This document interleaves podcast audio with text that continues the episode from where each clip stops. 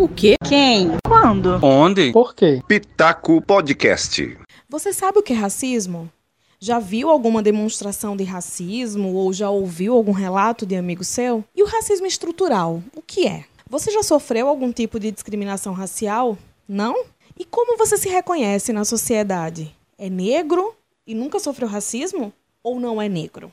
Você se acha moreno, pardo, mulato, branco? Porque se você se encaixa em qualquer das situações que não branco e nunca sofreu racismo, é uma sorte muito grande, ou você anda muito distraído por aí, ou está em negação. Também é uma possibilidade. Esse é o tema do Pitaco de hoje, do episódio desta semana que confesso demorou um pouquinho mais para ficar pronto, porque é um tema muito pesado para mim pessoalmente. É um tema que traz lembranças e serve de gatilho para muitas pessoas. E eu resolvi contextualizar a fala sobre racismo e contextualizar o que é o racismo utilizando o exemplo do Big Brother Brasil. Sim, isso mesmo, um reality show. E eu confesso, eu não assisti ao Big Brother Brasil até acompanhar algumas discussões através do Twitter. E aí eu comecei a assistir prestando atenção ao que acontecia realmente naquela casa. E eu fui entendendo que esta edição, especificamente a edição 2020, traz muito do que a gente passa no dia a dia fora.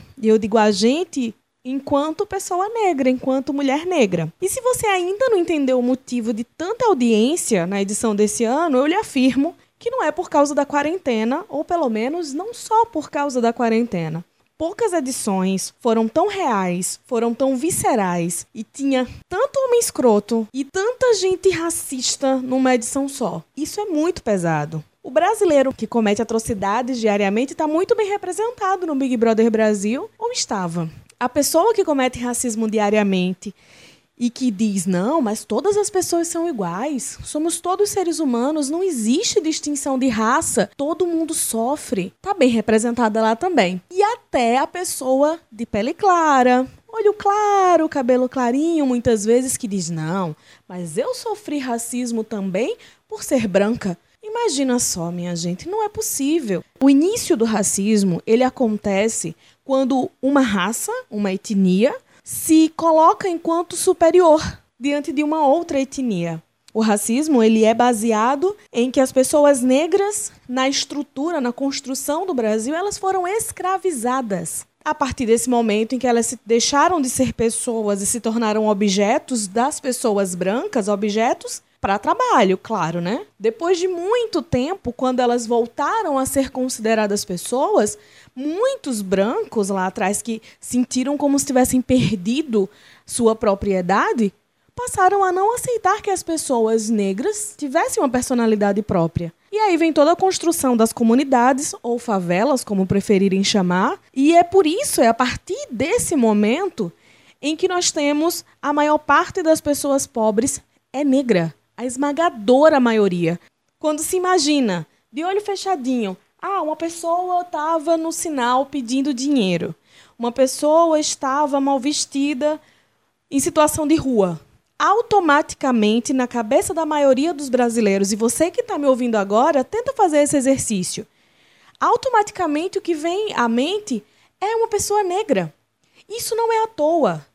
Esse tipo de situação era também naturalizado e tinha um respaldo científico. Um médico chamado Lombroso, que estudava a origem do mal, a origem das pessoas que se tornam bandidas. E não por acaso, nos estudos de Lombroso, que é estudado até hoje, quando vamos estudar a introdução ao direito penal nos cursos de direito, nas faculdades de direito, que também não por acaso tem maioria de pessoas brancas estudando, Lombroso sempre dizia que um homem negro com traços, por assim dizer, mais grosseiros, o nariz mais largo, o lábio mais carnudo, naturalmente vai ser um infrator futuramente. E esse tipo de pensamento acabava sempre reverberando e aumentando o racismo. Mas vamos falar de Big Brother Brasil? No Big Brother Brasil deste ano, tem pessoas negras, pessoas com cabelo crespo, e pessoas negras com cabelo liso. E aí, quando a gente fala de pessoa negra com cabelo liso, vamos lembrar da paraibana Flaislane, que saiu um dia desses e as pessoas negras de cabelo crespo, que é o caso de Thelma e é o caso de Babu, eles vêm sofrendo racismo até agora, mesmo que as pessoas não admitam que é racismo. Vem falas, em situações que as pessoas usam a desculpa de ah, mas foi por afinidade. Ah, mas foi porque ele é grosseiro, porque ele é mal educado, porque ele é ignorante, porque ele é muito bravo, porque é um monstro. As pessoas sempre encontram desculpas para isso. E uma das pessoas mais racistas dessa edição é Ive Moraes, que é modelo mineira. Um dos momentos que mais me chamou a atenção aconteceu há algumas semanas, que foi ela conversando com as amigas dentro do isolamento, foi antes da, da médica Marcela sair, e ela dizia: Não, mas é todo mundo igual, é um absurdo que as pessoas tratem diferente pela cor da pele. A fala dela de que é um absurdo, eu concordo, é um absurdo. Mas e por que toda vez que ela foi votar, votou no Babu ou na Telma? Ou nos dois de uma vez só? Para eliminar? Por que, que ela disse que quando o Babu sair ela vai gritar muito, vai ficar muito feliz? Por que, que ele é sempre visto como um monstro, como um agressor, como uma pessoa desagradável? E por que, que ela não tem afinidade justamente com os dois? Esse tipo de comportamento é espelhado fora da casa também. As pessoas no dia a dia usam desculpas das mais variadas que vocês possam imaginar. Infelizmente, a gente sempre vê as pessoas negras, na maioria das vezes, querendo reproduzir comportamentos das pessoas brancas, porque são as pessoas brancas que estão na elite majoritariamente e são elas que ditam o comportamento da sociedade. Então, as pessoas que estão na classe média ou que estão na base da pirâmide, que é o caso da maioria das pessoas negras, elas querem ter a vida da elite branca. Então, usar as marcas que a elite branca usa, ter o padrão de beleza que a elite branca tem, e aí, por vezes, a gente vê alguns comportamentos contrários, inclusive em padrão de beleza. Por exemplo, quando a gente vê atrizes e modelos e artistas que querem fazer muito preenchimento labial para ter de forma artificial o lábio carnudo que uma mulher negra tem. Fora o casuísmo, né? Nós temos artistas no Brasil que são totalmente casuístas colocam trança no cabelo, acentuando um tanto mais o traço negro que tenha, quando convém, quando não convém, tá lá, posando de pessoa branquinha, com cabelo loiro e tudo mais. Quando a gente fala de pessoas que escreveram e que escrevem sobre isso, não tem como não falar de Jamila Ribeiro, que é feminista, que é negra e que fala sobre racismo e também fala sobre feminismo e sobre feminismo negro que é importantíssimo também. Vou fazer uma outra edição trazendo um pouco mais das escritoras e indicando mais leituras. Eu conversei com Terlúcia Silva, mestre em ciências jurídicas, ela tem graduação em serviço social e ela integra a Bamidele, que é uma organização de mulheres negras aqui na Paraíba, e ela pesquisa a violência contra as mulheres e o racismo na sociedade. E ela fez um relato para gente com um apanhado sobre o que é o racismo, sobre o que é o racismo no Big Brother Brasil, que é o racismo na nossa sociedade. Primeiro dizer que eu estou muito feliz de estar participando desse diálogo sobre o racismo estrutural, dizer da pertinência e da importância de debater né, a persistência do racismo no Brasil, compreendendo como uma questão não só da pessoa negra, mas da sociedade brasileira como um todo. Todos e todas nós temos experiência de racismo em nossas vidas, né? O racismo ele nos atravessa de alguma forma, independente se somos negros ou não. Nós temos alguma história de racismo é, para contar. É importante dizer que o racismo ele se pauta e se baseia né, nessa ideia de que existem seres humanos que são superiores e seres humanos que são inferiores. E no caso, que os superiores são os brancos e os inferiores são os negros. E aí, como Silvio Almeida, ele é um grande estudioso do racismo estrutural no Brasil, afirma não há racismo sem a presença do Estado. Ou seja, o que nós temos no Brasil hoje de racismo é muito bem legitimado pela presença ou ausência do Estado.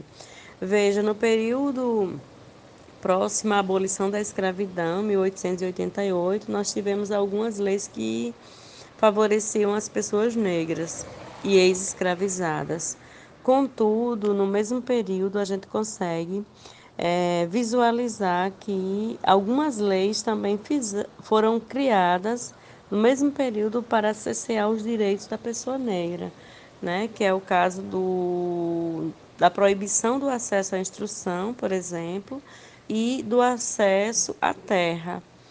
Então, nós tivemos na história do Brasil essa presença do Estado dizendo: olha, vocês não têm direito.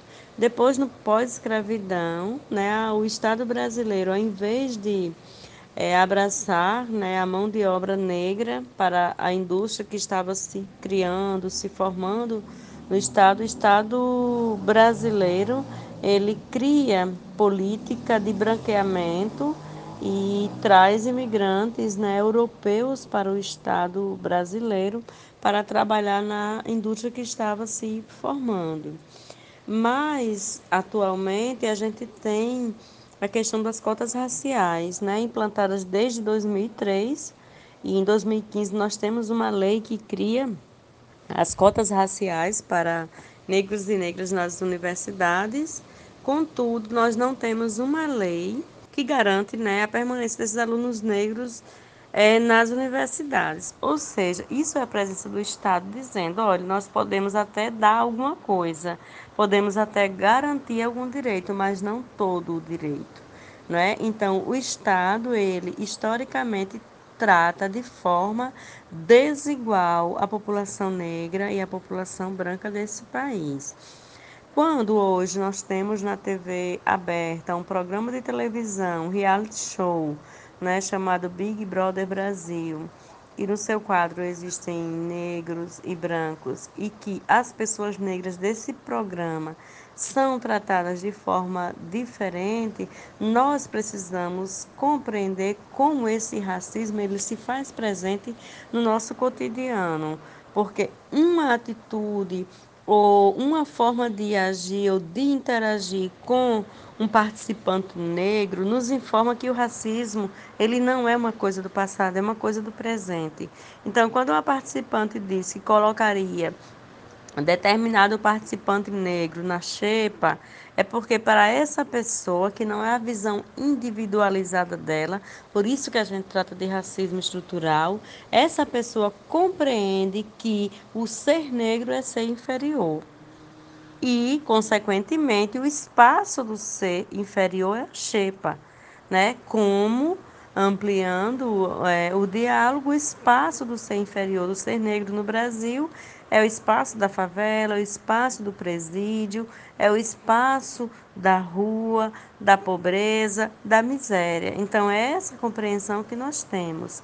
É, então, o racismo estrutural, ele se presentifica na forma como a gente se relaciona e na forma como a gente direciona tratamentos diferenciados para pessoas brancas e para pessoas negras.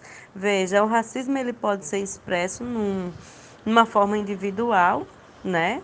Eu tenho racismo, cometo racismo por alguma pessoa, mas ele também é expresso numa forma institucional, né? A forma como a instituição trata é, e atende de forma diferenciada negros e brancos a partir de questões muito simples como, por exemplo, o repasse de informações ou a garantia de uma vaga na UTI, por exemplo, mas também ele acontece de forma geral e naturalizada. Então, para muitas pessoas que vê uma pessoa branca dizendo que o lugar da pessoa negra é o da xepa, é um lugar natural. Então, muitas pessoas vão achar aquilo como natural.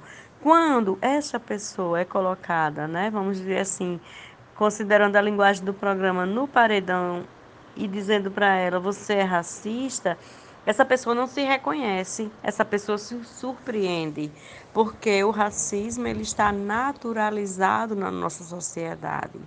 Então, espaços como esses, né, que são espaços de reflexões e de discussões, eles vão ser fundamental, porque nós precisamos reconhecer o racismo que há em nós. Não só a pessoa branca, mas também qualquer outra pessoa pode é, cometer racismo ou reproduzir um comportamento racista. Então, nós precisamos reconhecer né, que o racismo é um problema social, presente na sociedade e que ele não é um, um problema da pessoa negra, mas de toda a sociedade. E, portanto, ele precisa ser enfrentado, né? E, quiçá, eliminado da sociedade a partir também da nossa postura, da nossa prática e da nossa forma de agir e de interagir e, sobretudo, de reconhecer que esse é um grave problema social. É um baita soco no estômago, né? E a gente pensar que no momento como esse, de uma pandemia, de várias pessoas sofrendo com o novo coronavírus, com a Covid-19, que é a doença causada pelo novo coronavírus, e a gente imaginar que quem mais vai sofrer num momento como esse são as pessoas negras. É uma doença que chegou ao Brasil pela classe média, que são as pessoas que viajam para os outros países e que se infectaram lá, trouxeram para o Brasil. Uma das primeiras vítimas da Covid-19 no Brasil, vale salientar, que foi uma mulher negra que trabalhava na casa de uma senhora que tinha viajado para a Itália, voltou doente, não liberou a funcionária, e aí a funcionária ficou cuidando da patroa, adoeceu e morreu. Então, assim, é uma situação que demonstra bem tudo que a gente vem falando até agora. Eu vou fechando o pitaco de hoje por aqui, mas ficaram essas reflexões para você. Até a próxima semana, até o próximo episódio.